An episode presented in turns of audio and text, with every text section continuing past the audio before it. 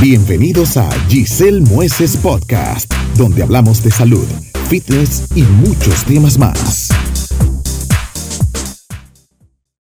Hola a todos, aquí estamos en un episodio más de Giselle Mueces Podcast y esta entrega de hoy me encanta porque vamos a hablar de música, de rock, que es mi estilo favorito, y de mi invitado, aquí mi colaborador fijo, que es básicamente una enciclopedia humana. Juan José Rosselló Blanco me acompaña para hablar de esta música diabólica que tanto nos gusta. Rose, bienvenido, mi amor bello, ¿cómo estás? Gracias, cariño. Ahorita se me queda ese apodo. ¿Cuál, cuál, cuál? La enciclopedia humana que me dices tú. Ahorita se me queda tú a ver. Ese está cool, ¿oíste? Ese está cool. Sí, porque hemos ido como barajando temas y la verdad es que hay muchos temas contigo. Pero tú sabes que hay gente que le gusta el, roce. Porque tú eres la única que me dice así. Yo soy el único que te digo así. La única que me dice roce. ¿Y por qué? No, Suena como tierno, ¿verdad? Como una rosa. No sé, pero ahora sí me dice, me gusta como ella te dice. Qué, qué cool. ¿Dónde salió eso? ¿Qué, yo, qué? Ah, ¿te dicen así? Oh, sí, me lo dicen. ¿Es verdad? Ay, pero qué chulo. Sí. no, porque realmente tú me inspiras mucho respeto, pero a la vez cariño. Entonces, Rose. Sí. Tiene las dos cosas ahí. Sí. Pero, Rose, vamos a hablar de un tema que yo sé que tú no puedes hablar con muchas mujeres. Porque este es un tema eh, en la música rock que tiene tanto tabú y de hecho las mujeres en sentido general, sin ser sexista, no se inclinan tanto por la música rock eh, por estos, esos géneros. Y más que nada, lo que esto encierra como género musical. Eh, ¿Qué me da? ¿Qué me quita? Por ejemplo, cuando yo era adolescente, que en mi casa me ponía a limpiar, a, hacer oficios, sí, porque a uno lo ponían a hacer oficios antes, esos son los hijos de uno ahora que no hacen nada. Entonces yo me ponía mi musicón a todo lo que da y papi llegaba, ¿qué es eso? Esa música de droga, histérico. Yo, pero papi, yo no estoy haciendo nada, yo no estoy tomando droga, estoy trapeando. Entonces, ¿cuál es el tema, Rose, con rock? ¿Te ha pasado a ti eso como que te juzgan, tu mamá quizás se, se quillaba contigo por la música en tu adolescencia? ¿Qué es el rock? Mi mamá no, porque mamá una mujer como muy moderna y su generis. Al punto de que ella me ayuda a curar los tatuajes cuando yo me lo hago. Yo creo que ella te apoya a ti. Es apoyadora de A ese nivel. O sea, que mi mamá no es ejemplo, mi papá tampoco. Mi papá incluso se metía a concursos de rock and roll y cosas así. Esa época que era rock and roll, en los años 60 era como más melódico, más menos fuerte. Eh, pero mi abuelo, mi abuelo sí. Mi eh. abuelo, esa música, ese telo, eso de criminales, eso qué yo qué. Porque ya, Don Rosselló viene de otra Claro, de otra generación, otra época. Fíjate que, y eso siempre va a pasar. Pero él conoció rock en su época, ¿no? O sea, sí, el rockabilly, el rockabilly, los Beatles, pero ya cuando empezó a escuchar el rock pesado, ya ahí no le gustó. Ya ahí. Yo decía, pero eso, acuérdate que Elvis en esa época fue muy criticado. Claro, muy sexual en sus movimientos. eso nunca se había visto. Sus letras no las manejo muy bien, pero que mayormente era amor, ¿no? Amor. Sí, su letra era neutra, nada, nada. No promovía drogas. Sexual, incluso, nada sexual. Incluso él tenía baladas rock, se llaman power ballads. y, muy hermosas, pero lo veían como una perdición total para la juventud. ¿Pero por qué? ¿Por el, por, el género o por, su, por el movimiento por el género, porque él no inventó el género, pero él lo popularizó. Acuérdate que lamentablemente en esa época había la segregación racial. Ajá. El blues era de la raza negra. Y el blues le inventó la raza negra. Y decían que era satánico, supuestamente. Sí, en esa época era el blues, era el satánico. Hoy en día es la música melódica. Exacto. Porque eh, eh, eh, Johnson, apellido Johnson, no recuerdo su nombre de pila, disculpa ahora, pero apellido Johnson, un blusero. Está muy viejito, búscale en Google. Que fue el primer famoso. Empezó a correr porque él aprendió a tocar guitarra muy bien, muy rápido, entre comillas. Y tenía problemas en una mano y como quiera tocaba maravillosamente la guitarra y el blues. Y empezaron a regar en esa época que él había hecho un pacto con el diablo. ¿Pero por qué? Que por eso aprendió a tocar así. Y él, para que, para que creciera la leyenda, nunca lo desmintió. Él lo dejaba la, lo dejaba la, Porque era un marketing muy bueno. Era un marketing muy bueno. Todo el mundo, mira, el, blusero que hizo un pacto con el diablo, que yo qué. Entonces, esa era la música del diablo. Hoy en día no, una música melódica, slow, pero en esa época era de del diablo. O sea, de ahí surge ese mito. Negra, sí, de ahí surge. El rock nace del blues. Elvis se ligaba mucho con esa gente, B.B. King y toda esa gente le encantaba. Y bueno, tiene esos movimientos típicos de, ese grupo, ¿no? del soul. Del gospel. También que también era música negra, también le encantaba esa música. Que entonces, ¿qué hace Elvis? Que fusiona los dos géneros, le acelera el tempo, el ritmo, al mismo blues, usa la misma escala musical. Ahorita vamos a explicarlo con una escala musical. Y crea. Y, le da a conocer al público blanco el rock. El rock. En la juventud de esa época. El rock and roll. No el rock como lo conocemos hoy en día, el rock and roll. Entonces el rock and roll es una mezcla de blues con con gospel, sí. Esa música, música creada por la raza negra, estemos claros, incluyendo el jazz. Oh, claro que sí. O sea que los creadores del rock, la raza negra. La raza negra, básicamente. Adoptada por la raza blanca. Adoptada por, pero que si a eso vamos, la raza negra fue la primera raza que existió. Nuestro origen en África. La raza blanca es una mutación, una evolución genética. Según tú, que eres budista. No, según la ciencia, la evolución. Según, la, según la, teoría de la evolución, la ciencia. Si tú te vas atrás en la evolución, todos éramos negros en nuestros inicios. Adán y Eva también.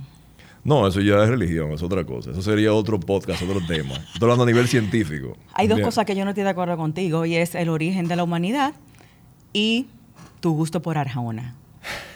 Diablo. No comprendo eso. Y sé que me voy a ganar muchos enemigos, porque Arjona no tiene punto medio. O tú lo amas o lo, odias. tú, tienes muy buen gusto musical. ¿Qué pasó ahí, Rosellón? Bueno, lo que te digo. para, apreciar a Arjona, para apreciar a Arjona tiene que ser una de dos cosas. o tú conoces los arreglos musicales que hay detrás, olvidándote de la letra, porque él es el arreglista de todas sus canciones. O sea, es buen músico, ok. Buen músico. Pero esa letra. Olvidemos de la letra. Las melodías que él crea, que a mí me encantan y dos, tú vives en un mundo de lógica, como en mi caso, yo vivo en el mundo de la lógica. Entonces, cuando quiero relajarme, busco algo ilógico, abstracto, como la música de él. O te meten amores con una tipa. No, eso es ilógico y abstracto. Sí, eso es como más estresante. ¿Entiendes? Me gusta pincharte. Rose, volviendo al rock, entonces, él los crea la raza negra, la raza blanca lo adopta, pero ¿quién, quién surge primero entonces en como, como rock? ¿Los Beatles o Elvis? ¿Quiénes, digamos, los, los verdaderos creadores? No, mientras Elvis estaba siendo famoso en Norteamérica, porque él nunca salió del país, eso es una historia larga. Pueden ver su biografía o leer sobre eso. Y la película que está muy buena. Se iba cosiendo una escena del rock en el Reino Unido muy diferente. ¿En qué sentido diferente? El uso de la guitarra eléctrica distorsionada. Él no lo usaba. No, él usaba la guitarra acústica, o sea, el rock and roll.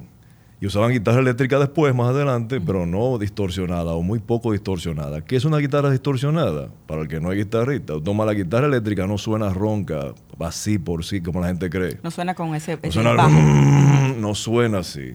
Para tú ponerla a sonar así, tiene que distorsionarla. Y venden unos pedales, se llaman pedales porque van en el piso, que tú le presionas un botón, se llaman overdrive o distortion y hacen entonces que se sature la señal de la guitarra y suena ronca, el clásico sonido del rock. Crear una antinota musical, por así decir. Es la misma nota musical de toda la vida, pero tú la escuchas ronca, grave, distorsionada. y ahí mismo te cambia la Si tú le quitas la ronquera, suena tan, tan, tan, tan, tan, tan, tan, pero son la misma nota, ¿entiendes? La producción musical que hay detrás. Entonces, los, los primeros que hacen esto son los Beatles. No, un grupo, Led Zeppelin, por allá. Los primeros que Jimi Hendrix, toda esa gente ya estaba distorsionada. Eh, Eric Clapton se llamaba The Cream, creo que se llamaba. Cream, buenísimo. O de, de Yarding. Él tuvo en varios grupos, pero esta gente estaban distorsionando las guitarras y habían pocos pedales de distorsión. Entonces, ¿sabes lo que ellos hacían? El amplificador, o sea, la bocina que tú le conectas a la guitarra, le hacían un hoyo con un cuchillo para que sonara distorsionada. Wow. O sea, crearon casi, vamos a decir, ese instrumento. Exacto. Entonces la gente dice, pero espérate, aquí hay una, aquí hay una industria y empiezan a surgir los pedales de distorsión que todavía se venden hoy en día. Wow. ¿Y los grupos actuales lo usan? Todos lo usan. Lo que pasa es que la gente no lo ve, pero si tú te fijas un concierto en vivo, fíjate en el guitarrista y mira hacia el piso para que tú veas. Tú siempre, vas a ver está haciendo, varios aparaticos que están frente a él, que siempre está pisando y dejando de pisar. Esos son los pedales. Para lograr esa distorsión. Para lograr esa distorsión. Rosa, entonces surge el rock eh, en Gran Bretaña, Estados Unidos, obviamente como protesta social y demás. ¿Por qué después toma esa imagen de que, bueno, eh, visualmente se, las calaveras, el pelo largo, eh, esta voz gutural. Entonces la gente de inmediato lo asocia, bueno, si es calavera tiene que ver con el diablo. O sea, de una vez la gente lo asocia así, eso es satánico porque tú me estás enseñando todos esos símbolos. Pero, exacto, pero fíjate que es un asunto cultural. Por ejemplo, en México, el Día de los Muertos que pasó recientemente. Sí, es un día esa sagrado. es sagrado para ellos, no tiene nada que ver con nada satánico. ¿eh? Supuestamente. En Japón, el tatuaje tradicional que hacen con la técnica tebori, con un palito, que es un arte milenario japonés. La carabela para ellos representa renacimiento y vida. Todo lo contrario a nosotros. No, significa muerte. todo lo contrario significa para los japoneses. O sea, se depende de la cultura. ¿Y en el rock qué significa? En el rock simplemente empezó a usarse como una imagen, un estilo. La ropa oscura de protesta. O sea, es una música de protesta, de desahogo, de todo lo que estaba pasando en esa época. Hay, hay restricción política, cultural. Yo me voy a desahogar a través de la música. Entonces, yo voy a empezar a adoptar una moda que se vea totalmente diferente a lo común la chaqueta de cuero, toda esta cuestión, ¿entiendes? Entonces ahí empieza a surgir esa clásica moda del rock. Ah, todo el mundo va peinadito, recogidito. Yo me decreño. Entonces yo me era llevar la contraria. Para ser escuchado. Para ser escuchado y, llamar la atención y se logró.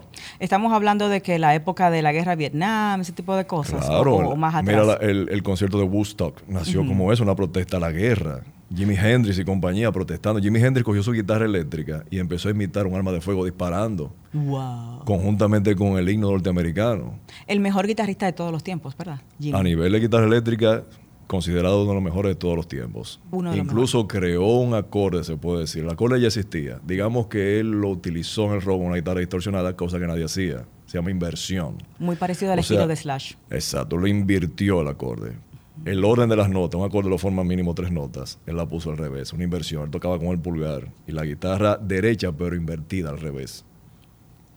Entonces empezó a crear un acorde muy típico, un estilo muy típico, usando el pulgar para tocar las notas graves. cosa que, acuérdate que el guitarrista clásico dice que eso es pecado, meterle al pulgar por encima de así. Oh. No debes.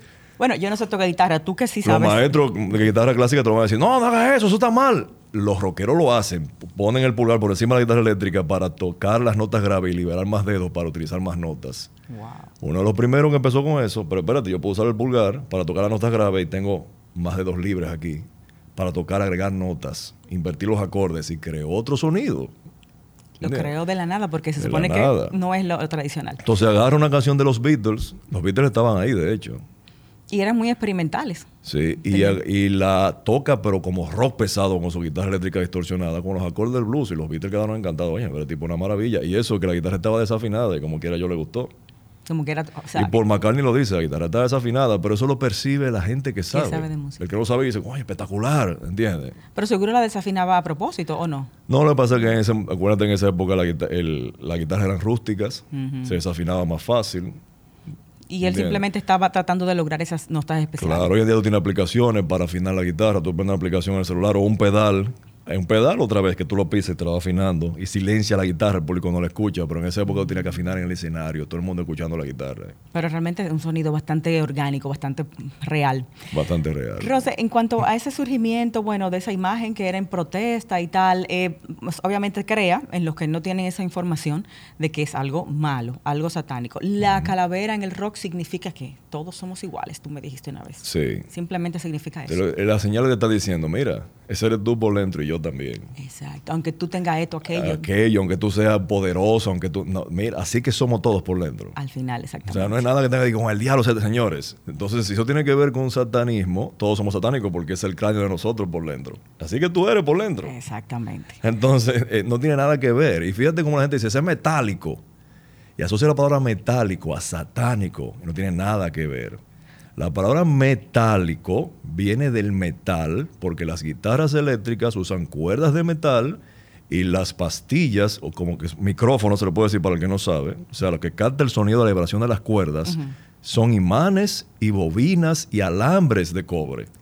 O sea que es metal. Metal. Y se va a través de un cable de metal a un amplificador hecho de metal. Y ahí fue que vino el nombre. Metálico. Literalmente del material metal. Para producir la música. Para producir esa música. No tiene nada que ver con Satán. Qué interesante. Bueno, está el death metal. es un género. Sí. Ese sí, es un género. Pero fíjate que incluso muchos de ellos son es un, como un performance. Es un show. Es un show. En su vida diaria no son así. Eso es un show para la tarima. Y tú lo ves, tú te lo encuentras vida diaria, por ejemplo, con unos shorts, por, por decirte una franelita, en el supermercado con la familia comprando. Exacto, porque ese es su, vamos a decir, su venta, su mercadeo. Exacto, pero cuando se va a subir a tarima, tú sabes que se, se, pintan la cara, que yo qué. Eso es un performance, es un arte simplemente. Yo estaba el otro día escuchando, Rose, eh, esta banda, y bueno, se me acerca mi hija y me dice, pero mami, Mami, ¿cómo tú, eh, me salió de que la neverita de Bad Bunny, eso no es. ¿Cómo tú oyes eso, mami? Eso se llama así, esta canción, eh, este grupo. A ver si tú lo conoces. Con eso que yo entreno. A ver. A ver, dale ahí. Está muy alto, ¿verdad? A ver si tú lo conoces. Y yo le dije, siéntate ahí, mija, y ven a enseñarte la letra de este grupo. Muy fuerte, viejo. Pero tú escuchas la guitarra distorsionada detrás. Ajá. Dime ahí. Durísimo. Distorsión ahí. ¿Verdad? Que si totalmente distorsionada está la guitarra. Ahí. Atiende cómo entra. Sí. No salgas huyendo, Jaime. ¿Lo conoce? Me suena, pero no caigo ahora. Sepultura, ah, brasileño. Sí, ya. ¿De qué habla Roots, Bloody Roots? De sus raíces, de Brasil, de cómo llegó la colonización, acabó con su cultura indígena. Luego le, busqué otra canción, I Believe, de una banda que sale de Sepultura. Habla de Dios, pero en ese mismo tono, en esa misma, con esa misma agresividad. Pero está dando un mensaje cristiano. y por ejemplo, esa idea que tú llevas del mensaje cristiano, Enter Sadman. Enter Sadman no es cristiano. No es cristiano, pero ¿qué es lo que dice? Habla de la oración del Say your praise, little one. Don't forget my son, to include everyone. Di tu oración, pequeño. ¿Eh? O sea, que No te olvides, mi hijo, exacto, de incluir a todos en tus oraciones. Pero tú escuchas, ah, eso es metal, eso es satánico. Porque escucha la guitarra distorsionada, simplemente. No, y lo friki que es el video también. Y además ellos se llaman metálica. Entonces la gente ya asocia eso a satánica, no se sabe de dónde. ¿eh? Porque ya vimos que eso es del metal, el material del metal. Y te voy a decir, aquí por ejemplo hay metalero. Aquí hay un metalero, que me disculpa que se me olvidó el nombre de él ahora, que da clase gratuita de música en el Conde. Un metalero de aquí, de, los grupos de las bandas de aquí. de aquí. Pero de las bandas rockeras, Pero un músico, músico, de las, músico, músico académico, que te, toca una guitarra, música clásica en la guitarra clásica. Sin embargo, él es metalero y, viste como metálico. Eso me comentaste una vez y de verdad me llamó mucho la atención. Yo siempre te dije, no, la música clásica no me aburre, eso es muy lento, no sé qué. Y tú me dijiste que todo el que le gusta el rock le gusta la música clásica sin saberlo.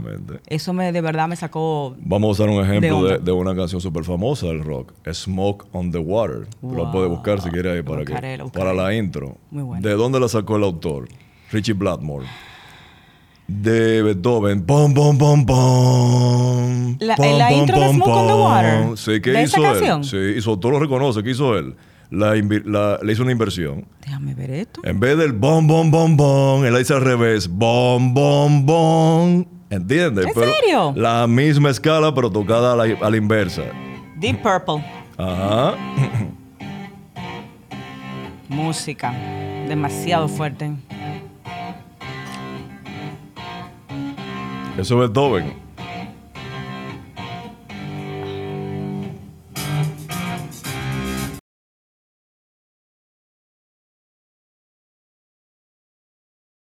¿Cómo se llama la de Beethoven? No recuerdo, pero dice bom, bom, bom, bom. Sí, Ese que empieza. Entonces, ¿qué pasa? Bien teatral. Exacto. Él lo único que hizo fue que reinvirtió las notas, la toca en el orden invertido de esa misma canción. Incluso el autor dice: Yo le debo muchos millones a Beethoven si estuviera vivo. ¿Por qué? Porque el, el, metal es esa música clásica con un tempo más acelerado. Los beats por minuto, tú aceleras, en vez de, por ejemplo, ser un, dos, tres, un, dos, tres, cuá, un, dos, tres, cuá, pero es la misma música, las mismas escalas. Incluso hay un metal que se llama neoclásico, que se toca con sinfónicas detrás. ¿Y cuál es ese? ¿Alguna banda en particular? Por ejemplo, el, el, exponente más famoso ahora mismo es Ingrid Malmsteen. Inbei Malmsteen se llama. No el más, eh, ha tocado con la Sinfónica de Japón, que sé yo cuántas veces, ha grabado discos. Metallica tocó con una sí, sinfónica. con una sinfónica. O sea, que pueden adaptar las notas se, se fusiona porque es la misma música, la misma escala. ¿Qué es una escala? Que yo dije que le vamos a explicar ahorita. Una secuencia de notas. En este caso, la escala tiene cinco notas. Por eso se llama escala pentatónica. Penta viene de cinco. Quedan dos notas afuera. Hay cinco notas y tú la tocas en un orden específico y te da cierta sensación. Vamos a suponer que tú tengas que ser yo, sol, do, re, mi, eh, la. Cinco notas, ¿verdad? Si yo empiezo por la nota do, te la toco primero la canción, tu cerebro se queda esperando siempre que yo repose la nota do, que yo vuelva a la nota do. Si no, siento como que falta algo, eso me crea cierta tensión, yo lo estoy esperando. Pero si yo te digo, cumpleaños. Feliz. Eso tú estás esperando y yo lo diga, feliz. Tú quieres que yo complete, el cerebro lo está esperando. ¿Y entonces? Y así que tú creas sensaciones con la música. Wow. Se llaman la nota de reposo y también hay notas transitorias se llaman de tensión para crear tensión. Está esperando que llegue, pero ven acá, conclúyeme. Entonces, si yo empiezo con la nota do, es un tipo de escala y tú estás esperando cierto ambiente. Si empiezo con la nota sol y son las mismas cinco notas, tú estás esperando otra cosa. Tú estás esperando la nota sol ya. Eso se llaman los modos. Es cuando sube esa canción de rock y después como que Exacto, y después entonces te llega donde tú quieres, es como un viaje. Y te baja. Como una historia, así mismo hacen las historias. La introducción, después empieza el nudo, que se llaman todos los líos, la tensión, y después empieza como a resolverse. Así mismo una canción bien hecha. ¿Eso aplica para la bachata y el merengue? También. También vienen de la música clásica, la bachata. Lo único que ellos no son música más tropical, etcétera, pero es, músico. Tiene que ser músico para tocar merengue, no como la gente piensa. ¿Y para tocar bachata? Para tocar bachata. La bachata a mí no me gusta en lo personal, pero es difícil de tocar. Son las notas agudas en la guitarra y, va rápido. No es fácil tocar una, el acceso aquí a la guitarra acústica. Es difícil, es incómodo. Pero sale también de la misma base de la música clásica, ¿no? Ahí no. bueno, toda la música nació con la clásica, pero la conexión no es tan directa. El bolero sale de la bachata. Sí, el bolero. Sí, exactamente. exactamente. Por ejemplo, Bachata Rosa del, del gran Juan Luis Guerra tiene conexiones con los Beatles como tú no te imaginas. A ver, ¿por qué? Muchas conexiones con los Beatles. Está mm. completamente inspirada en los Beatles. ¿En serio? Y cualquier músico lo escucha y se da cuenta. Pero la gente, no, a mí no me gustan los Beatles. Y Juan Luis Guerra, ¿te gusta? Me fascina, pues te fascinan los Beatles entonces. ¿En serio?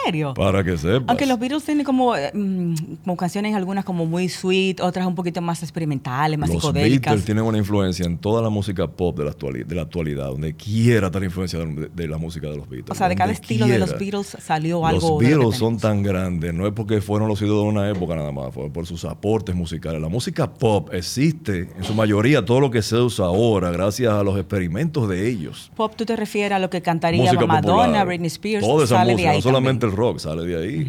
Los Beatles, por eso es que todo el músico le tiene tanto respeto a ellos. Vamos a poner un ching. Dime, ¿qué tiene eso de los Beatles? Escucha Here Comes the Sun de los Beatles. Oh. Here comes the sun. O sea, es que las similitudes son en el fondo, atrás, en la música, en los arreglos. Que tú obviamente le das tu toque. En este caso él le puso su personalidad. Eso es influenciado por los Beatles, no es una copia. Ojo, no es un plagio. Es una influencia muy directa de los Beatles, que es muy diferente. Y él es un fan de los Beatles. Ah, mira, no sabía, pero no me sorprende. No me sorprende, porque es que está ahí, se nota, eso brota inconscientemente cuando tú tocas, cuando tú arreglas. O sea que esos son los verdaderos papás del pop, los Beatles y del rock. Rose, y yendo un poquito al tema ya leyenda, no sé si tú te has, a mí me da mucha curiosidad, ver que la mayoría de los grandes ídolos del rock o se han ido a destiempo o han muerto de sobredosis eh, o casi siempre vienen de infancias o juventud, adolescencias muy torturadas, de historias muy tristes. O sea, para ser un genio tú tienes que sufrir un mambo para entonces después tú o sea, mientras más tú sufres, mejor tú vas a ser rockero. no necesariamente, pero... Como que da la impresión, ¿no? Pero hay cierta tendencia. Lo que sí es, coincide en la mayoría de los genios es que se sienten inadaptados, que no encajan en su mundo actual. Por eso siempre dicen que llegaron a destiempo, que estaban muy adelantados a su época, etcétera, que veían más allá. O que eran raros. O que eran raros. Diferentes. al sentirse inadaptados, buscan como otras cosas, como escapar de esa realidad, etcétera, porque es que no se siente que pertenecen. Entonces buscan pertenecer y si no existe el mundo que ellos tienen concebido, tratan de crearlo. La mala fama que tiene el rock es por eso, porque la mayoría de estas estrellas o tienen esos, esas adicciones a, la droga o mueren de sobredosis. O sea, ¿por qué se da esa vinculación siempre directa de drogas y... Pero fíjate, yo creo que también pasa en otros géneros. Hay músicos clásicos que toman anfetaminas para poder aguantar y para tener un buen performance. ¿Anfetaminas? Toman, han, tomado anfetaminas. ¿Pero para aguantar qué? Para aguantar el concierto entero y tener un buen performance, oh, estar completamente despiertos. Pero tú no escuchas eso, ¿verdad que no? No, para nada. Los rockeros son los que consumen fármacos y se drogan, que yo qué. O sea, no solamente en la música rock existe eso. Bueno, mira la misma música pop donde paró Britney Spears. Bueno, tiene un tema de bipolaridad y bueno, está un Pero cayó en adicción. lo que pasa es que, no, los rockeros, rock y droga van de la mano. No necesariamente. Lo que pasa es lo siguiente. Digamos que yo me vuelvo amante de ese género y empiezo a seguir a ciertos rockeros. Es mi ídolo. Quiero imitarlo en todo. Yo descubro que para él crear sus canciones consume LCD. Bueno, si uno es muy inmaduro, tal vez haga eso. Claro, dice, ah, él, él, pudo escribir esas canciones tan espectaculares porque se drogaba. Y en cierto... Y si mi ídolo lo hace y yo quiero llegar a ese nivel, déjame ver si a mí me funciona también. Es por una imitación. Por eso hay que, tener, hay que ser responsable. Cuando tú eres un influencer, que será un influencer de la época ante las redes sociales, tú, tienes, tú tienes la responsabilidad tienes que saber comportarte, que tú publicas, que tú dices, porque mucha gente va a hacer exactamente lo que tú digas. Porque se identifica contigo. Aunque tú no lo hables, que ellos vean que tú lo haces. Wow. Mm. O sea que en sentido general tú entiendes que quizás eso se da en todos los tipos de música, solo que en algunas se ve más, es más público. Y quizás ha ocurrido tragedias más mediáticas, hay más abuso y por eso en esa época fue una época de muchos experimentos. En todo. En todo, que marihuana, que LSD, que yo que se estaba experimentando y ellos fueron parte de esa cultura, fue lo que ocurrió en su momento. O sea, estaban casi surgiendo estas drogas, por así decir, era algo casi nuevo. Relativa, sí, en el medio sí, sobre todo el LSD, esos ácidos alucinógenos que se estaban estudiando era para tratar problemas psiquiátricos. Y lo usaron, lo sacaron de esa de esos usos médicos. Lo usaron de manera recreativa, exactamente. Bueno, ahí tenemos al famoso club de los 27 que murieron con 27 años todos, superestrellas. Janis Joplin, una voz envidiable. Jimi Hendrix. Sobredosis, Jimi Hendrix. También el mismo Kurt Cobain de Nirvana. Así es. Murió, bueno, en este caso se suicidó con una escopeta, pero estaba con una gran cantidad de droga en su organismo. Hay gente que dice que no, pero no tiene evidencia. Lo mismo de Marilyn Monroe. Sí, porque tú sabes, las, las teorías de las conspiraciones son muy divertidas, son entretenidas y tú empiezas a especular y te vas lejos, crean morbo. Pero, ¿qué tienen en común todas las teorías de conspiraciones? Mm. Cero evidencia científica seria. Y perpetúan el mito. Exacto, entonces hacen crecer el mito. Lo hacen más grande al artista, eso comercialmente vende. Y es divertido. Porque acuérdense que ellos no están vivos, pero su mercancía se sigue vendiendo. Todo el tiempo. Bueno, pero hay casos rarísimos. El de Jim Morrison, que supuestamente murió de un paro cardíaco. Eh, su, equipo, sus compañeros estaban en Estados Unidos y él en París. Y ellos siempre dicen que nunca pudieron verlo, que lo enterraron súper rápido, como que había una prisa por enterrarlo inmediatamente, que no ni siquiera tuvo un, velatorio. Lo mismo dicen de Elvis. Y que ni siquiera aparecía él en el ataúd, que era una persona delgada y él estaba, él, estaba, obeso. Y de ahí empezaron a agregar cosas, que él vive en su rancho todavía. o que no, que es un doble que vive ahí. O que no, que él se fue para Argentina. No sé por qué siempre lo mandan para Argentina. A todos casi lo mandan para allá. Porque Hitler dice que escapó a Argentina también. Hitler nunca, nunca, nunca se mató. Digo, no apareció nunca tampoco el cadáver. Él dice que nunca se mató. se fue para, no sé por qué siempre lo mandan para Argentina, porque hay otros países. Están todos en Argentina, tienen un club allá. ¿Entiendes? Entonces... Eso perpetua y agranda el mito. Elvis no está muerto, en la película de Hollywood sí, Claro que sí.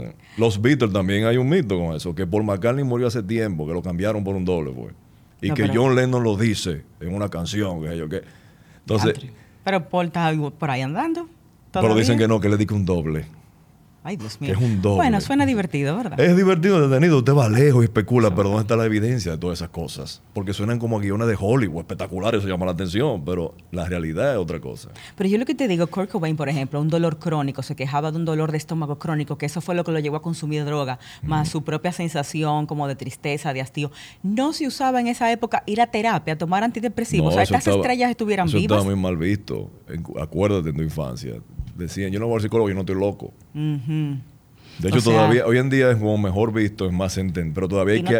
Hay que, exacto, hay que concientizar. Mira, el cerebro es un órgano como cualquier otro que también se enferma, se eh, crea desbalance. No, ese tipo está loco, esa tipa está loca. O sea, todavía existe ese estigma. Imagínate en esa época, no había redes sociales, que había poca información. Si lo veían yendo un psicólogo o un psiquiatra, no, ese tipo está loco.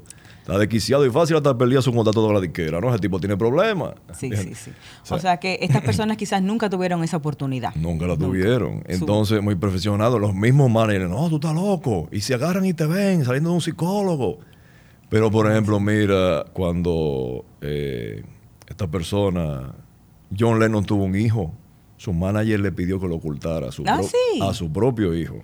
¿Por qué? Porque, iban, a perder, iban, a perder, iban a perder fans, mujeres que compraban la mercancía y los discos, si se enteraban que él había tenido un hijo. Wow. Y él tuvo que ocultar su hijo durante muchos años. Wow. Para no perder fans. Esa imagen. Bueno, tenía a, a Yoko Ono al lado. pero eso fue después, ¿entiendes? Eso fue ya mucho después. después. Por al principio, cuando estaba su boom inicial, que vinieron a Estados Unidos, la clásica invasión de los Beatles, el manager le dijo, nadie puede saber que tú tienes un hijo.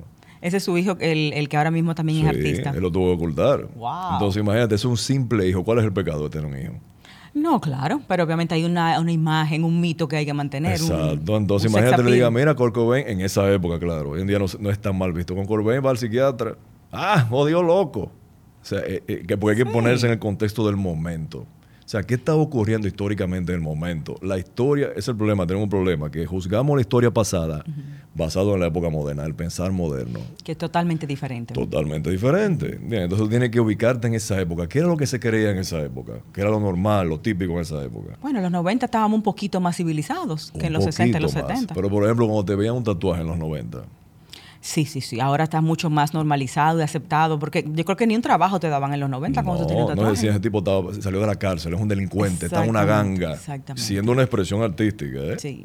Hoy en día, y eso va cambiando poco a poco y se ve como un símbolo hasta de estatus. ¿Cuándo te costó ese tatuaje? Ajá, porque te cuesta dinero. Sí, porque tiene una inversión. ¿Cuál fue tu artista? tú tienes un billete arriba realmente. Ve lo que te digo, o sea, cambió la percepción. No, pero sí, como ¿cuánto tú tienes arriba? ¿Hay un dinero? Bueno, tengo, hay, hay mucho, sí. ¿Ese nuevo, el de la mano? No, este viejo ah, ya. Ah, ese pero viene más. Pero fíjate, fíjate cómo cambia la percepción, ¿eh? Según los tiempos. no sé, no sé, pero espérate, cuando tú seas viejito con todo eso tatu, ¿cómo tú te vas a hablar con tus nietos? ¿Cómo tú te vas a sentir? Nada, en esa época yo van a tener más tatuajes que yo. Ah, bueno, sí. ¿Tú sabes lo que dijeron los últimos estudios? los últimos estudios sobre eso. El 50% de la población mundial tiene al menos un tatuaje. Oh, wow. O sea que ya es normal. Lo raro tú no veas a la gente tatuada. ¿En serio? No, y ahora vemos quizás, eh, como le dicen de manera eh, despectiva, los popis también se hacen su tatuaje, como que no se ve mal. No lo ven como una mala onda. Tú ves, tú que a un científico tatuado. Eso era un shock, porque la imagen que tiene el científico es Einstein de greñado. Unos lentes. Unos lentes, una rata de laboratorio. Un nerd un nerd. Hasta que llegó Brian Cox, que es metálico, rockero y es físico del Reino Unido. Una estrella y autor. Él tiene tatuajes, rockero, qué sé yo qué, se viste como un biker, un metalero. Bueno, los miembros de Queen, la mayoría tienen una carrera sí, Brian May, astrofísico, y es rockero, y se viste como un metalero, entonces empieza a cambiar la percepción. Casi siempre los rockeros tienen un eh, coeficiente intelectual alto, ¿verdad que sí? Muy alto, porque fíjate que para apreciar esa música, para apreciar. Sí, porque que el cerebro, los principales productores musicales estudian el cerebro para crear música que garanticen que se va a pegar, se le paga para eso. Entonces estudian el comportamiento del cerebro. Dicen, mira, aquí ponemos el gancho. Yo le, yo le llamo el gancho para que se pegue y se repita en el cerebro una y otra vez. Es una fórmula. Es una fórmula que repiten una y otra vez. Por eso muchos músicos se quejan. Es que la música ahora es reciclada, la misma, los mismos cuatro acordes mayores una y otra vez empiezan a quejarse. Pero eso lo sabe el músico que tiene todo eso dentro y lo ha estudiado, pero el público general no lo sabe. Entonces, ¿qué sucede? Que música reciclada, que es lo mismo una y otra vez. Entonces, ¿qué pasa aquí? Eso es lo que engancha ellos lo están pagando para que venda. Se te pegan el cerebro, es para que venda. Incluso ellos saben cuándo va a dejar de pegarse. Tienen un promedio, una estadística. Se forma como una curva que se llama curva de Gauss. Entonces ellos quieren que la curva suba lo más rápido posible. A, ver, a ver, a ver, Ellos saben la fórmula que hace que suba rápido la curva. Mientras más está en la curva, más se te pega en el cerebro. Y también quieren que baje rápido. No, no, que ah. baje lo menos lenta posible. para que dure el tiempo máximo pegada posible. Eso se ha estudiado. La curva con esa música simple fácil de digerir, que tu cerebro lo ve como familiar. Ah, eso es familiar. Tu subconsciente sabe que es familiar. Tú crees que es una música nueva, tu cerebro sabe que no. Oh. Por eso le gusta de una vez. Ah, pero esto es lo que a mí me gusta, esto es familiar. La música rock y compañía no tiene esa fórmula. Exacto. Se desarrolla como una historia. Tú tienes que sentarte a escucharla. No te enganchan los primeros acordes. No te enganchan los primeros acordes. Entonces eh, es después que llega y esta generación no escucha música así. Es la generación del vamos a esto rápido. Entonces, ¿qué hacen los productores? Es el estilo del dembow. Exacto, te meten el gancho del inicio. Los mismos soniditos. Desde el inicio te meten el gancho, se te pega y se te pega y se te pega una y otra vez. Y tú te, y tú te encuentras hasta cantando, aunque no te guste, tú la repites. Y por eso también duran poco. Y la tarareas. ¿Verdad que sí? Porque sube la curva, tú la escuchas tanto que te satura es cuando la curva cae. ya pasó de moda. Para que te vuelva a gustar, tiene que, tú, que durar meses sin escucharla. Pero la música compleja, no. Mira, eso que tú me dijiste, me acuerda un video de Korn que se llama eh, You All Want a Single. ¿Tú lo has visto el video? Yo he visto el video, sí. Eh, ellos van diciendo eso mismo. Exacto, ellos lo van explicando de una manera que se entienda visual. Y eso es una realidad científica. Se estudia la neurociencia, lo ha estudiado. O sea, los, los rockeros no tienen esa facilidad en su música de enganchar así.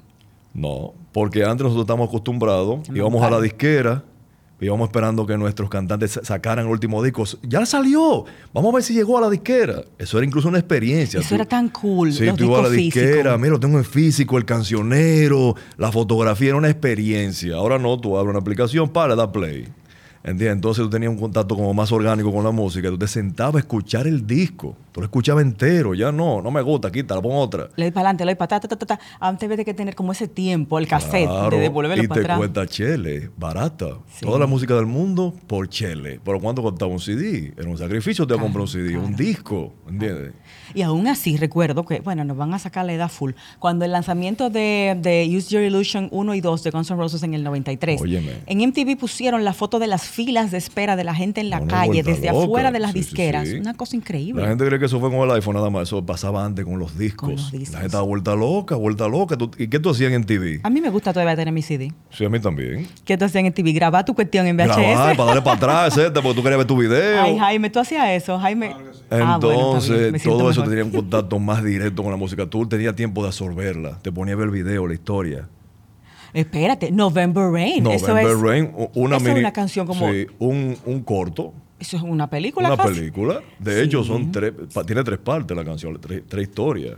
Acuérdate que está Don't Cry, November Rain y está, eh, creo que se llama. La cuestión es que la misma historia está en tres canciones. y tiene esos acordes que tú dices clásicos, de música clásica. se siente esa influencia. La escala pentatónica está ahí. Esa se llama rock sinfónico. Ellos están haciendo esa, esa pero November Rain tiene que sentarte a escucharla, porque eso se va desarrollando poco a poco. Y después entra el piano, y después qué sé yo qué. Eso no es la música de ahora. O sea, no tiene el gancho. No tiene, el gancho viene después. Entonces, por eso es que el rock ha muerto en cierto sentido. No ha muerto, sino que tiene una época baja. Por lo mismo que te digo de la curva de Gauss.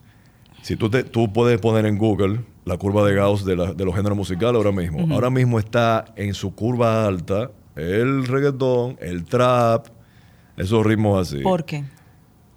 Por lo que te digo, su simpleza musical, esos acordes mayores que para ti son familiares, ese ritmo, ese beat. Que era por lo que se pegaba todo lo que tiraba Britney, todo lo que tiraba Madonna. Esos mismos acordes mayores, típico del pop, que no es que son feos ni está mal. Tú tienes que tener tu arte para crearlo, pero es que es música más simple, más fácil de, de, digerir. ¿Por qué a tanta gente no le gusta el jazz?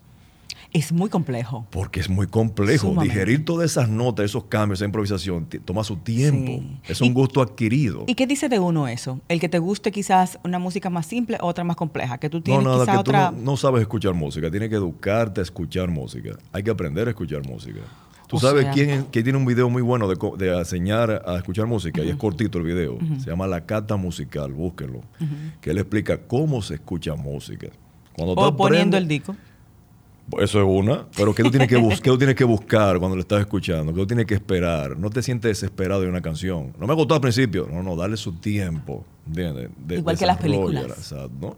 ¿Qué hace el músico? El músico lo, disfruta de diferente manera porque el músico busca el bajo. Oye, mira qué lindo el bajo. Mira lo que hizo aquí con la guitarra.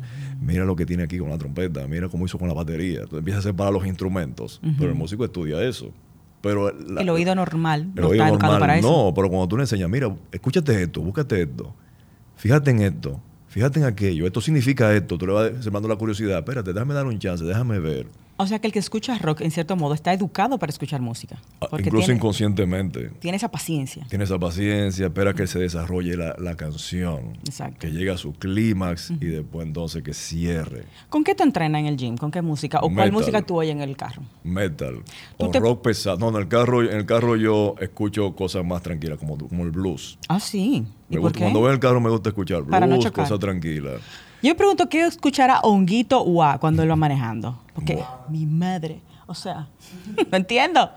Y mira que yo iba música pesada, pero yo no he atropellado a nadie. Sin embargo, mira de, de, de, hombre, calle 13. Ese tipo es músico. ¿eh? Para mí él es un genio. Ese tipo es un músico. ¿Verdad que sí? Y él, y él escucha de todo y es un conocedor. Es un poco resentido él. Tú lo ves de que, bueno, quizás lo personal, tú que improvisando. No, ese tipo no, ese tipo es músico. ¿Pero músico por su música o por cómo él improvisa las letras? Yo no soy experto en rap, en improvisación. Yo te digo de sus conocimientos musicales que se ve que son pulidos. Que sabe de música. Que sabe de música, tipo no es un loco. Mm. Tú sabes quién es tremendo músico, mm. música, porque ahora hay que tener cuidado con el inclusismo. El, el inclusismo, supuestamente. Rosalía. Ella sí. A mí no me gusta su música, pero esa mujer es una genio musical. Sí, por cómo ella crea sus, melodías. Eso no es lo loco. Esa tipa, ella es egresada de música. Mm. Ella es egresada. o sea, tiene una formación. Eso es estudiado, suena lo loco. Incluso su último disco, que no es un género que a mí me guste, es una genialidad musical. Es súper minimalista. ¿Cómo sale ella en la foto? También se ve minimalista. Desnuda, está tapada. Sí. Porque las canciones son así, desnudas. Sin embargo, tú ves que tiene muchísimo arreglo y de todo. No, es por su genialidad musical. No, y el que la oye dice, y este disparate, yo este entiendo lo que dicen. Independientemente del género que a mí no me gusta, es una genialidad musical. Y otra genialidad musical que ella hizo es tomar el flamenco, el flamenco más clásico, clásico de todo y lo fusionó con de todo con de todo. Eso nadie lo había hecho. Eso sí es verdad. Pero, eh, o sea, tú dices que es una genialidad el álbum completo o algunas canciones en particular. Completo, completo. Una genialidad musical. Y tú le puedes preguntar a un productor de música. O sea, que lo, que lo desglosa a nivel de producción. Y tú lo vas a decir, sí, es verdad. Y fíjate que no es tan popular ella. Tal vez por eso mismo. No, porque es difícil que su música enganche, como tú dices, con ese, esa, ¿cómo se diría? Ese anzuelo musical. Eh, yo creo que aquí hay canciones que tienen el gancho adelante. Eh, de las que ella hizo aquí. En el último disco, creo que sí. Pero yo no me refiero al, al, género, si acuerdo, no es el género, es la genialidad en la producción musical que ella tiene detrás. La gente que, oh, esa jodida música no sirve para nada. No, no, no, no. ¿Eso que implica la producción? Tiene que analizarla. todo lo que ella está mezclando, ¿verdad? Todo lo que ella mezcla, todo lo que pone y no pone, todo lo que quita y no quita. Sí, sí, sí. sí, es, una música minimalista y casi no hay instrumentos musicales. Sí, sí. Y tiene lo que tú dices, que tú nunca sabes cuál es la próxima nota. No. Como que te sorprende con las notas. Ni el próximo tema, ni el próximo género. Entonces, la están criticando mucho, creen que ya no es reggaetonera cualquiera, dicen. No, viejo, no. Ella no es reggaetonera para nada. Tiene que improvisar. Digo, perdón, tienes que educarte, tienes que profundizar, quise decir. Rosé, ahí entraría el, alfa, en cierto modo también, ¿no? No he escuchado su música. ¿Cómo que tú no has escuchado nada del alfa, pero tú estás abajo de una piedra? En serio, porque acuérdate, yo no escucho emisoras, yo tampoco televisión. Y cuando tú vas a un colmado o algo así, ¿no? No, yo pongo mi música de los 90, 80 para atrás. No, pero Yo me quedé ahí. Ah, y más nada. Eso me dice mi esposo, tú nada más oyendo tu música de dinosaurio viejísima. Y yo, bueno, pero esa es la calidad musical, eso no lo encuentro ahora. Yo tengo dos o tres artistas modernos de ahora, pero que cantan, pero que tocan blues, que tocan rock. O sea, los mismos géneros con los cuales yo crecí. A mí el blues me parece un poquito lento, como triste. Sin embargo, es la madre del rock.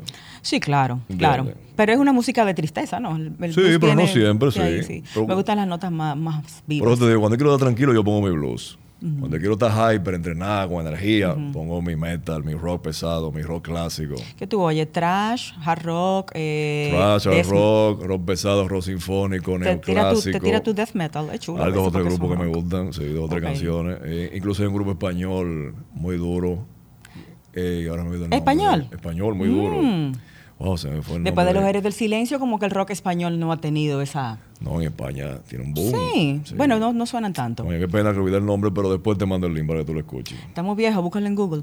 Mira, Rosé, lo que te iba a mostrar ahorita del video de You All Want a Single, o sea, todos ustedes lo que quieren es un single, un sencillo. Lo que ustedes quieren que yo le tire un sencillo a cada rato. es lo que dice uh, Korn, ¿verdad? Entonces, ahí en ese video Aquí me salen un anuncio. En ese video ellos dicen exactamente eso mismo, eh, de que tienen una, fórmula preconcebida. Eh, que tienen que como ceñirse a esa fórmula y ellos no lo hacen así según el video.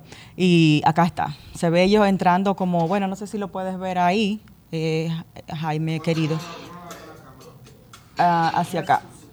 Aquí está. Exacto, ellos explican ahí están rompiendo la disquera, botando todos los discos, dañando la tienda entera. Ellos dicen eso. Eh, el, video, último video de Britney Spears costó un millón de dólares. Este video costó nada más 40 mil dólares. Como quien dice, como que la industria es lo que te digo. invierte mucho en el pop porque realmente te deja más dinero. Porque tiene mucho. Hmm. Ahí lo tiene. Eh, ahí tiene el 90% de los releases eh, no hacen ningún beneficio económico. El video de Britney costó un millón. Este costó, aquí dice como, este es un video que costó 150 mil dólares solamente. Eh, y dicen lo mismo, tú ya has visto ahora mismo 48 mil dólares de video en esos minutitos. ya tú sabes. Te están poniendo los números de... Te estoy diciendo, exacto, es una industria como cualquier otra. Que te maneja. Y quieren vender. Que te maneja. Exacto. Entonces, ellos dicen que no vamos a hacerte singles, vamos a hacerte música. No te vamos a hacer esa música que te engancha. Exacto. Pero yo no sé, a mí me engancha el rock. Rose, a mí también, nosotros crecimos con esa música, que era que iba. Cada generación, eso es normal. Para nosotros va a hacer la mejor música toda la vida, porque crecimos con ella. Es la que nuestro cerebro está familiarizado y le gusta. esta generación ahora, jovencita, cuando crezcan, que surja otra música en el futuro, van a decir exactamente lo mismo de la música de ahora. La música de ahora no sirve. En mi tiempo, eso es normal. Para nosotros, la música con la cual nosotros crecimos es la música de nuestro tiempo. Ahora hay que respetar los rangos. Tú no puedes decir que Bad Bunny eh, está a la par con los Beatles, como un artículo que anda por ahí. No te metas con el rey del momento, lindo. No, pero te van a salir, te van a picar. Que me piquen. Usted no puede poner el mismo Bad Bunny, tiene que, tiene que salir a corregir eso. Él sabe muy bien que no está a nivel de los Beatles. yo, espérame, pausa. Eh, para ese hombre estar ahora mismo nivel uno en el mundo, los conciertos más caros del mundo, superó a Madonna, superó a Beyoncé, algo le está haciendo. A nivel musical me refiero. Tú no puedes decir que es el que, él, es los Beatles de esta generación. Tú estás respetando una generación entera. A nivel musical. Ese, es el lenguaje de ahora. El lenguaje de antes eran los Beatles. Pero que no lo compare con eso. Es que la influencia musical. Bad Bunny existe porque hubo unos Beatles. Para nada, porque el dembow no tiene nada de, de esa música. ¿Quién fue el primer ídolo de masas? Mm. Los Beatles, que la gente se desmayaba en los conciertos, etcétera, mucho antes de Michael Jackson y todo de eso. De ese género. Tú tienes que respetar los rangos y comparar manzana con manzana. ¿A qué tú Compárame un grupo de rock con, o de pop con los Beatles. Bueno, ¿a qué tú acreditas ese éxito arrollador e inexplicable, por ejemplo, de Bad Bunny? No, es, un producto comercial, lo que te decía. Tú buscas los mejores productores de música del mundo busca una persona que tenga carisma y le invierte un dinero y vamos a explotar esto. O sea, que cualquiera puede ser Bad Bunny. Cuando lo quitemos a él, otro cualquiera No, porque tiene que tener su carisma. Y siempre también hay un factor suerte de por medio. Eso, eso siempre tiene que haber carisma, cierto talento, trabajo y factor suerte de por medio para pegarse. No lo neguemos, no hagamos los locos. En todo tipo de éxito en la vida, no solamente trabajo duro, hay gente que trabaja durísimo. no se le da nada. Y estudia de todo y no llega a nada porque no tuvo el factor suerte, no tuvo la oportunidad. Aún teniendo el carisma y el talento. Claro, y hay gente bruta, ñame, que no saben nada, que ganan dinero que no lo conocen. Eso sí duele, mi hermano. Eh, entonces, sí. Hay que respetar cada género musical. Yo no tengo el talento para hacer lo que hace Bad Bunny. Ni lo que hace el Alfa. Tú no te puedes sentar a, decir 50 mil palabras por segundo claro que no, jamás en la Para mí es un talento. Claro, es un talento. Pero tú no puedes venir y saltar y decir que es el Beatle del momento. Bueno, tal vez en eso, en ese, ese impacto. Ahora, si tú me dices a nivel mediático del impacto y me especifica, ahí sí. Pero a nivel musical, como el artículo ese que publicaron, comparándolo a nivel musical, no, pero de por Dios. O sea, en cuanto a lo que es el sonido, la creación de cada uno. La creación musical, vamos a respetar los rangos. Bueno, tal vez sí, tienes un eh. punto ahí. Tienes un punto. Ven acá, Rosé. Bueno, nos estamos saliendo un chin del tema, pero es música. El, tema con Toquilla, hubo una controversia que Pamela Sued puso muchísimas caras ahí porque Toquilla salió en el, en el concierto de Bad Bunny y no sé qué. ¿Qué te opinas de ella? Porque ella es una, una, figura que de una forma u otra se está destacando muchísimo fuera y la buscan los principales artistas del momento. Entonces, ese fenómeno a nivel musical, ¿tú entiendes que sí, que hay cierta calidad en ella o es lo mismo? Mira, no te voy a mentir. ¿Tú sabes cuando yo vine a escuchar a Toquicha? Ahí va tú. No, pues tengo que decir la verdad. Estaba donde mi tatuador Te lo estaba, puso ahí. Me estaba terminando un tatuaje. Te torturó. Tenía YouTube puesto y salió un supuesto concierto que ya estaba dando ahí. ¿Y qué piensas? Como en vivo, con unos músicos. Los músicos que estaban con ella, impresionantes. Buenos músicos. Los músicos que estaban con ella y lo que yo vi ahí en ese concierto. Ella estaba, no me acuerdo cómo se llama, pero llevan a varios artistas, incluso Sting ha estado ahí, que parece como... Exacto. Tiny Desk. Los músicos que estaban ahí con ella, espectaculares. ¿Y ella? Ella, yo lo que le escuché fue berreando. bueno, pero bueno. No, no lo puedo comparar. Y no sé si fue porque estaba bajito, yo estaba lejos, mal sonido de la máquina de tatuaje, pero yo no entendí nada de lo que dijo. Pero su proyección en tarima, a mí se me hace mucho el estilo Madonna. Su imagen, bueno. Es Madonna. Ella es Madonna como lo es eh, Lady Gaga, yo creo. Bueno, yo y su imagen, su gusto personal, eso es de ella. Venden yo, eso. Yo, yo, no, no, soy crítico de imagen. Yo sí te puedo decir que los músicos que estaban ahí, impresionante. O sea, que la música Se nota de ella que tocan de todo. Yo no sé si es su música, por lo menos los músicos estaban tocando ahí. Pero la voz de ella, yo no la escuché cantando bien. Mm, bueno, ella rapea, básicamente, rapea. Bueno, entonces es lo único que te puedo decir porque fue la primera vez que la escuché. Si te digo más, yo estoy mintiendo porque soy ignorante del tema. Bueno, algo debe tener, entiendo yo, para... Todo el que se pega tiene que tener algo. Lo que te digo, el carisma. ¿Entiendes? El carisma. Pero de ahí que tú digas, tremendo músico, es una genio musical como Rosalía, ya son palabras mayores. ¿Entiendes? Para ti, es una genio musical. Rosalía es una genio musical, a pesar de que, repito, no me gusta lo que es el género que. Tú no la escucharías. Pero reconoces. Pero me senté a escucharla porque a, un colega músico me lo dijo. Digo, yo soy un músico de hobby, no soy profesional. Ojo, digo colega porque ese, ese músico es profesional. ¿Te hubiera amigo gustado ser rockstar? Él me dijo, quizá de, adolescente me llamó la atención, pero no dije, déjame perseguir ese sueño como tal. ¿Tú cabeceabas? Yo me subí en la mesa ahí, oh, sí, y, al otro día ese cuello. Incluso gané festivales de la voz en el colegio, etcétera. Oh, wow. Sí, sí, sí. Ah, tú cantas. Pero no di que de lleno, que déjame perseguir ese sueño, sino como un hobby. Pero me dice ese colega musical mío, me dice, mira, yo sé que a ti no te gusta ese género, pero yo quiero que te escuches estas dos producciones como si tú fueras a producir ese disco, hazlo por mí, para que tú veas. Y yo, ok, la puse yo, pero espérate, que hay música. Pudiste notar que había una. Digo, pero espérate, esta, mujer, ya sabe, o sabe, o tiene un productor musical de atrás tremendo. Después me puse a investigar, déjame ver si efectivamente estudió música. Y la forma que ella usa su voz también.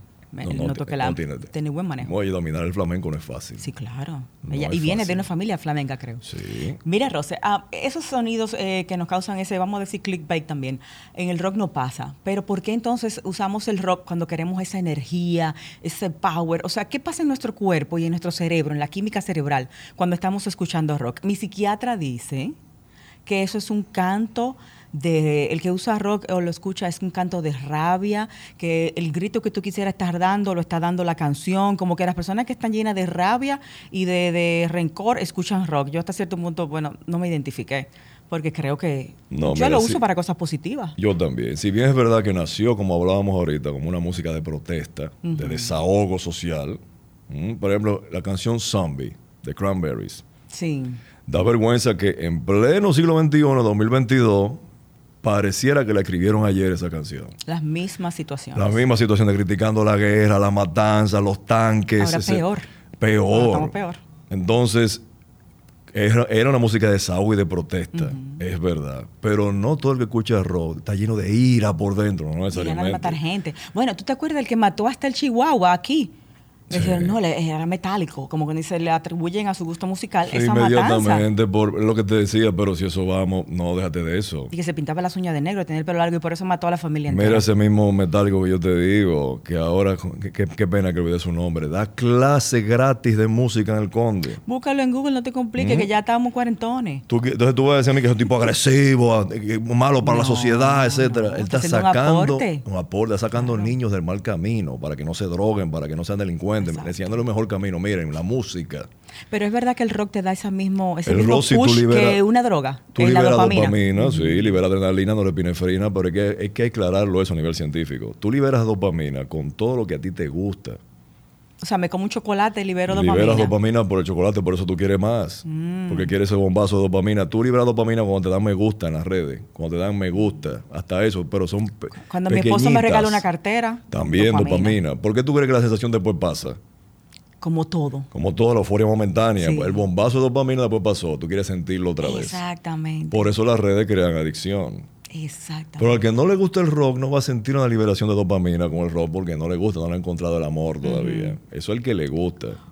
También se ha estudiado estudiar con música que te gusta. Cuando tú entrenas, la fuerza sube un 10% con música que te gusta. Entrenar con música que te gusta. Sube un 10% la fuerza. Por lo mismo, tú liberas dopamina, adrenalina, eso te da fuerza, te da o energía. sea que eso aplica para todo tipo de música. Para todo. Tú liberas dopamina con la que te gustó. Exacto. Mm. Tú liberas dopamina con lo que te gusta, incluso con quien te gusta. Cuando tú ves a la persona que te gusta, que te gusta mucho, tú liberas dopamina al estar con esa persona. Y tú te haces adicta a la sensación que te da esa liberación de dopamina. Cuando termina la relación, viene ese, ese síndrome de abstinencia, te quitaron tu dopamina. Es lo mismo que usar droga. Me quitaron mi droga. Pero una droga es algo más extremo porque son bombazos extremos de dopamina anómalos que tu cerebro no está acostumbrado a sentir. Y se acostumbra a esos niveles altísimos, que solamente te lo da la droga. Cuando te la retiran, queda esa ausencia. ¿Dónde está la dopamina que tú me dabas? ¿Dónde está? Que me gusta, que la quiero. Y esa cantidad tan grande que me Y esa cantidad tan grande, y ahí viene la adicción. Entonces, vamos a suponer que tu psiquiatra tenga razón por un momento, vamos a suponer. Vamos a suponer momentáneamente que tiene razón. No es mejor desahogarse con la música que salir a dar golpes. Entrar la trompa a la gente. Exacto. Es mejor. Es como con los videojuegos. No, no juegue videojuegos de violencia. Eso se ha estudiado. es bueno tú te desahogas el videojuego. ¿En serio? Te desahogas, te descargas, te desestresas. Ay, yo pensaba que era lo contrario. Los gamers, la inmensa mayoría de gamers son gente pacífica y tranquila. Y juegan videojuegos de violencia, son los más populares. Supuestamente se critica por eso, porque motiva a, a llevarlo a la vida real. Busca los, los asesinos en serie cuando son gamers. Ninguno. Los que matan en masa. Ni tampoco casi oyen metal ni nada. No, entonces, es verdad. Entonces, no, no, si, yo veo una película de violencia, voy a salir a matar. Si veo, si veo un videojuego de violencia, no, quizás tú te desahogas en el videojuego y no lo llevas a la vida real. canaliza todo tu estrés por ahí. Digo, los conciertos de rock, cuando se arman esos mosh pits, eh, es, fuerte ahí, porque entonces se tiran uno arriba de otro, se vuelve como... Tú sabes hay una energía un poco Hay de todo, hay gente que, está drogada, pero que hay drogaditos en todos los astratos, todas, todas, las áreas de la vida, entonces, ejecutivos. ¿El rock no me va a causar un efecto especial diferente a ningún otro tipo de música? Nada. Simplemente porque me gusta. Porque te gusta, vas a liberar dopamina, adrenalina, o sea, los químicos que te hacen sentir bien. O sea, que se puede usar para entrenar, tal vez para manejar, ¿no? A ti te gusta para manejar y te sientes bien. Yo prefiero el blues para manejar. Me gusta ir como tranquilo, porque ya el tapón me tiene estresado. Ya. Me tiene hyper el tapón. Entonces quiero como, como un balance. Espérate, el tapón me tiene hyper. Dame poner una música que me relaje, por otro lado. Cuéntame un poquito lo que ha sido, según tú, pero yo no lo he visto eso, que en Spotify ha habido un renacer del rock, que la gente lo está buscando, que está saliendo como un género súper popular, igual que, que sí, eh, hay una, serie muy popular en Netflix, eh, Stranger Things. dímelo a mí. Que grabó una escena creo que en el inframundo. Me disculpan los fans de Stranger Things. solamente he visto la escena. El asunto es que él está como un inframundo o en un universo paralelo, no sé. Que hay murciélagos, monstruos, etcétera. Y él, como para, no sé si para atraerlo o para espantarlos, coge una guitarra eléctrica. Y empieza a tocar Master of Puppets de Metallica. Que es una tremenda pieza. Entonces, eso fue un boom. Esa escena fue espectacular. Parece un video musical, porque él está ahí vestido de negro, su guitarra eléctrica negra, tocando metal, en un mundo así gótico, de monstruos, etcétera. Y quienes ven eso son los niños, casi que los jovencitos. Lo ven, sí, pero lo ven hasta adultos también. Es una, serie muy popular en Netflix. Entonces, ¿qué pasa? Una generación nueva encuentra esa canción que no conocía Metallica. Y dice, oh, pero ¿y qué es esto? De hecho, hubo una controversia porque algunos TikTokers populares, jovencitos, empezaron a decir que por qué le daban oportunidad a una banda desconocida de viejos. Que debían dar la oportunidad a una banda joven, a darla a conocer. Oye, Metallica, una banda desconocida de viejos. Entonces le llegó, le llegó otra generación, los fanáticos metaleros de toda la vida estaban criticando, mira, estos fans nuevos, wannabe. Y Metallica tuvo que mandar un comunicado decir que todo el mundo es bienvenido a la familia Metallica que dejen de discriminar, que eso es para todo el mundo. Pero Lars Ulrich no hizo una demanda a un muchacho que se puso a cantar, a tocar la canción en YouTube y tuvo muchísimos views y lo demandó. No, no fue los productores, los ah, productores, los, dueños, los productores que te tumban los videos cuando tú Ah, pensé que fue Lars que hizo la demanda. Y YouTube eh, funciona eh, así. Las, las, disqueras dueños de la música, si tú haces eso sin permiso, te lo tumban. Eso no tuvo nada que ver con eso. La canción completa tú puedes tocar 15 segundos. O sea, tú puedes hacer un muestreo. Ok. Pero si te pasa 15 segundos, el algoritmo para prepararse, porque hay YouTube que demanda directamente, tumba el video. Ok. Yo no me he pasado de 15 segundos, yo creo. En 15 segundos. Entonces, entonces, ¿qué pasa? La, esta es. Esta nueva generación conoce esa canción, empieza a buscarla y se puso en los primeros lugares otra vez. Entonces, es un resurgimiento ahora. De la canción. Del, del género como tal. Pero empezó con esa canción con Metallica buscaron, buscaron música de esta. Entonces, si tú te fijas, Giselle, esta generación puede aprender a amar esa canción porque le gustó. Y empezaron a buscarla. ¿Por qué? Porque tú se la presentado de una manera digerible para ellos. En una escena musical, en una escena que tenía que prestar la atención. Claro. pero mira, esta música es. Y quizás no estaban, eh, no, nunca la habían escuchado, sus padres no se la habían puesto, no estaban expuestos. Ni siquiera sabían que existía Metallica, un grupo de, no todos, un grupo. Al punto que Metallica tuvo que lanzar un comunicado, decir a los fans viejos, oye, esta familia, todo el mundo es bienvenido, dejen que venga gente nueva. Los fans viejos se quillaron. Se quillaron, estos wannabe, aparecidos, ¿dónde vienen? ¿Qué sé yo qué? Porque sienten como que este grupo es mío. Mira, mi hija que tiene 20 años, oye, Emerson Lake en Palmer, eh, ¿cómo se llama toda esta... Eh, el Rabbit, que hablaban como esa, esa música eh, medio hippie de los 60, ah, eh, The Doors, esa es la música que ella oye, yo le enseñé desde chiquita a escuchar todo ese tipo de música. Y le gusta porque tú la enseñaste. A mi sobrinito le gusta. Mi sobrinito con tres añitos cantaba Queen, Bohemia Rhapsody. Ah, y su mamá es fanática del rock también. Digo, la película resurgió, hizo resurgir no, mucho antes de eso. Él tenía tres añitos. Estoy diciendo. Su mamá es fanática del rock, su papá también. Yo, entonces le escucha esa música y le gusta y te la pide. Otro género, otro género musical. Él te dice, ponme tal canción. Y es, un niñito porque tú le estás educando, le estás enseñando. Es positivo enseñarle a ellos ese tipo de música. Claro, eso le hace mucho bien al cerebro. y, más en el tema de las letras. Eh, está pasando algo, yo no sé si obedece a una conspiración, pero veo que hay como una necesidad marcada de meterte que el lesbianismo y la homosexualidad es algo cool. No estoy en contra de los homosexuales, ni de las lesbianas, ni de toda esa comunidad, para nada. Mis mejores amigos son de esa comunidad.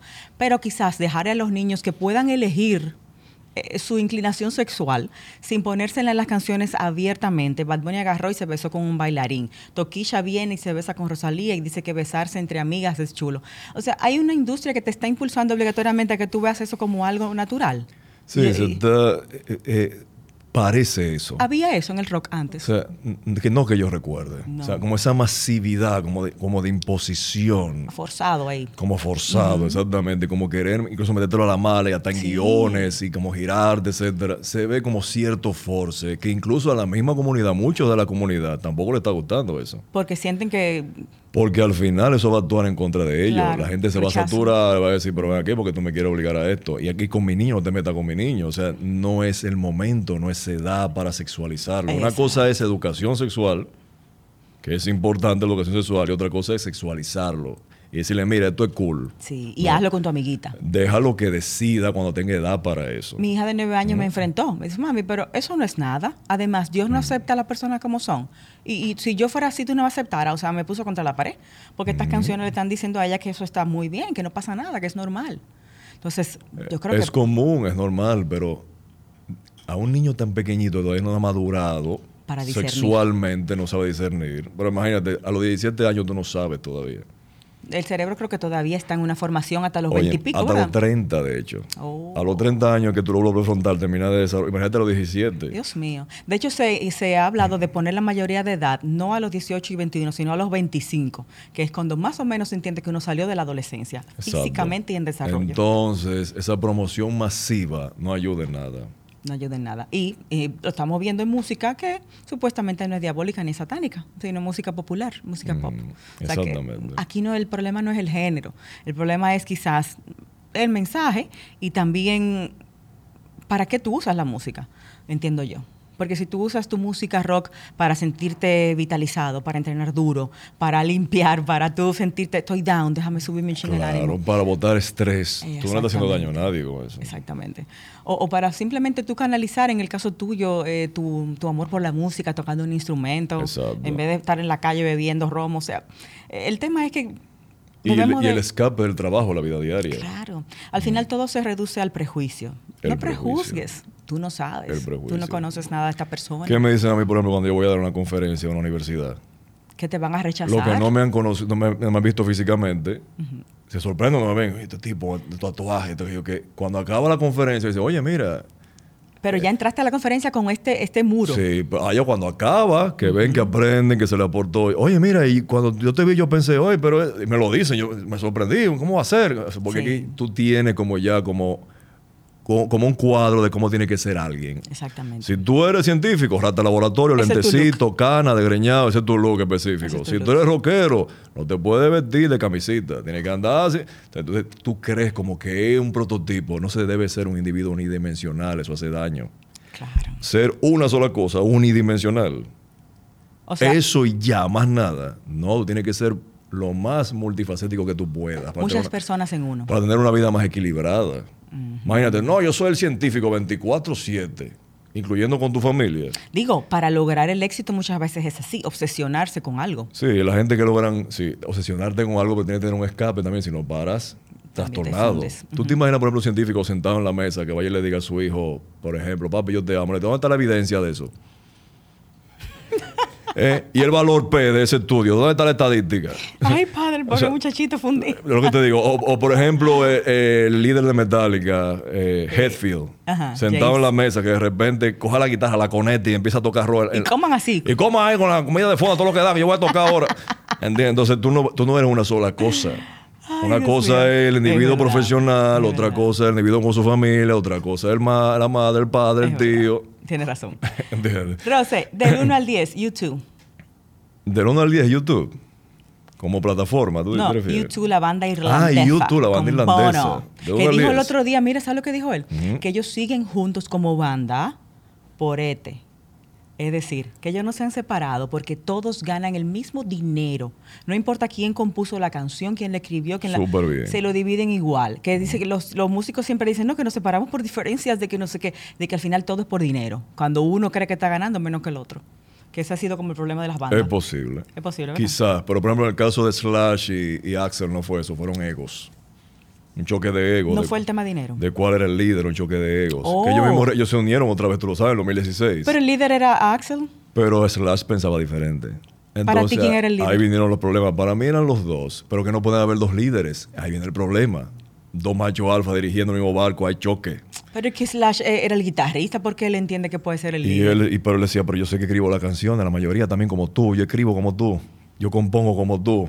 Y Guns N' Roses es mi imagen también. Y, es verdad. ¿Y qué es lo que yo quería? El sombrerito, tener como el, mismo poder, la misma, ¿entiendes? O sea, dos bandas en una yo quería. Exacto. Entonces vinieron los choques. Y además Axel no es fácil, era complicadito. Una diva. Pero ahora mismo ellos se ríen de eso, de esa inmadurez, de la edad, de la época. Ya se perdonaron y ya están así otra vez. Pero ya pasó su tiempo productivo en el, el tipo que pelearon. Bueno, no. Acuérdate que ellos resurgieron eh, en el 2016. Incluso venían para acá antes de la pandemia. Pero ya Axel parece una ellos Viven, pero ellos viven de tour en tour y revientan los estadios donde quiera que van. Ahora estuvieron en Brasil, 30 mil personas. De Andrés Rose, pero no, es lo mismo ver a Axel de los 90 corriendo para arriba y para abajo que este. En la vida, en la vida. Hasta como que se puso, como que hormonalmente tuvo un cambio, ¿es verdad?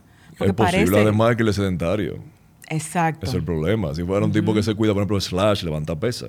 Ah, Slash hace. Si tú te fijas, él tiene todavía el cuerpo, tiene más músculo cuando estaba jovencito. Él siempre ha sido delgado. Sí, ahora estamos, estamos no digo que un bodybuilder, pero está musculoso, tiene su bracito, pechito. Eddie Vedder de Pearl Jam también se cuida, de vegetariano. También se cuida. Nita Strauss. Nita es de los 80. Sí, pero ella está con Alice Cooper, la guitarrista de Alice Cooper. Tiene incluso una aplicación de fitness.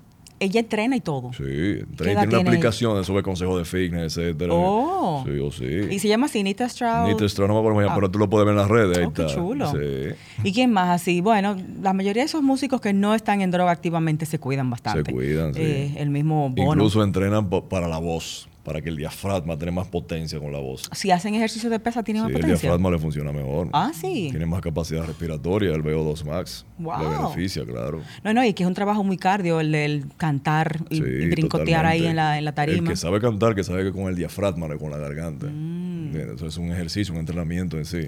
Y es realmente muy difícil para una persona de esta mantenerse en forma porque se la pasa metido en un bus eh, haciendo las giras o en un avión. O, en un avión. Y, de ahí llega hotel, duerme dos o tres horas, pero tiene que ensayar con la banda, tiene que hacer pruebas de sonido, después tiene que... O sea, es, difícil, hay que ser muy disciplinado. La mayoría son delgaditos. Que quizás por eso es que caen, caían en las drogas para poder ser, como quien dice John Pierre. Para poder mantenerse despierto y hacer un... Imagínate tú tener que dar un concierto entero de horas, un performance, con un instrumento y la boca, trasnochado, con tres o cuatro días sin dormir.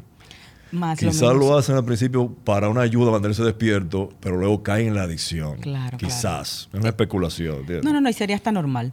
Pero así, rockeros fit, nada más tenemos a esos. No hay más, pero ahora mismo no. Me llega así rápido a la cabeza, pero hay varios. Hay varios. Que se cuidan bastante. Sí, está. Bueno. John Mayer no es rockero como tal, él toca dos o tres rock, él es más como blues rock, como blusero, pero él tira su rockcito también. Y entrena. Y entrena, no diga que entrena de que para estar musculoso, entrena, se cuida. Porque la gente de una vez asocia, ah, pero no tiene músculo. No, hay gente que entrena por salud, no para verse musculoso. Aunque el rockero típico siempre es muy delgado. Es no sé si es por el tipo de droga que te quita el hambre, no sé qué, o, por la misma vida. El, estilo de vida que llevan, casi no descansan, no tienen tiempo casi de comer ni nada. La vida del rock pareciera fácil, pero no lo es. No lo es. No todo es color de rosa. Bueno, te pregunté, ¿YouTube? Bueno, como banda, yo le doy un 8. Un 8. Como gusto musical, como banda para mí. Para ti quizá un 4. Ahora el guitarrista. Porque es muy pop. Sí, el guitarrista es un genio. The Edge. The Edge. Un monstruo. Él tomó el pedal de delay, investiga en internet lo que es el pedal de delay. Y lo llevó a la estratosfera. Creó todo un género musical prácticamente con ese pedal. un genio musical. Pantera. Pantera, un 9. Diantre, sí. The Machine. Sepultura. Ahora mismo, para, como no lo veo a nivel de Pantera, le doy un 7 ellos están como. Quizás un 6-7, no, está a nivel de Pantera. No están a nivel de Pantera, ¿tú crees? Digo, sus letras son muy, muy buenas. Las letras sí, yo digo a nivel de genialidad musical. Acuérdate que yo me voy siempre a la música también. Tú te vas más a la música que a la letra. Porque toco, ¿entiendes? eh, Guns, obviamente. Guns a nivel musical. Muy fuerte. No, no, eso es. Metallica, igual. A nivel musical son geniales también. Aunque hay toda una controversia ahí porque el líder de Megadeth, buenísimo, Dave Mustaine. Dave Mustaine dice que la mayoría de esas canciones eran de él. Ajá. Eso dice él. Él tiene un estilo muy parecido. Sí, eso el Symphony of Destruction suena mucho a Que la mayoría de esas canciones fue el que la dejó escrita y que dice él, a mí no me consta. La dejó escrita y Metallica llegó y, y Metallica se la grabó. que entonces habría que ver si, si el genio es él o son los de Metallica o son los dos. Ahora él sí destaca a Hetfield. Dice que Hetfield es un guitarrista genial y espectacular. Ah, sí, el cantante. sí. Yo recuerdo Symphony of Destruction, que yo llegaba del... De, yo tenía un trabajo de verano, eh, 15 años yo siempre fui medio rara. Y me fajaba a comer ahí viendo los videos de MTV. Sí, tremendo. Y Symphony of Destruction es una tremenda canción. Él sacó un álbum nuevo ahora, Megadeth. Ah, sí. Siguen juntos. Sí, siguen juntos. Hay un álbum nuevo, lo puedo escuchar. Nos estamos pasando de tiempo. Y me fajaba a ver, tú veías Headbangers Ball de oh, madrugada en MTV. Sí, ya lo sabes. Mierda, eso era un buen programa. Sí, ya lo sabes. Muy buen programa. Y había que acecharlo. Era. Sí, no, había que estar esperando eso ahí con tu VHS. No, que quedamos con los YouTube. ¡Qué sufrimiento! Pero era cool. Y no siempre uno podía grabar entero el video. Había que esperar el otro día. O no lo atrapaba al inicio. Sufríamos nosotros. ¿Qué es nuestra generación? ¿Generación? La generación X. Sí, cogimos lucha, la sí. La transición la vivimos. ¿Te parece si, si, despedimos el podcast con Symphony of Destruction? Óyeme, perfecta. ¿Cabeceo? Espérate, esto llama, esto llama cabeceo. Entonces,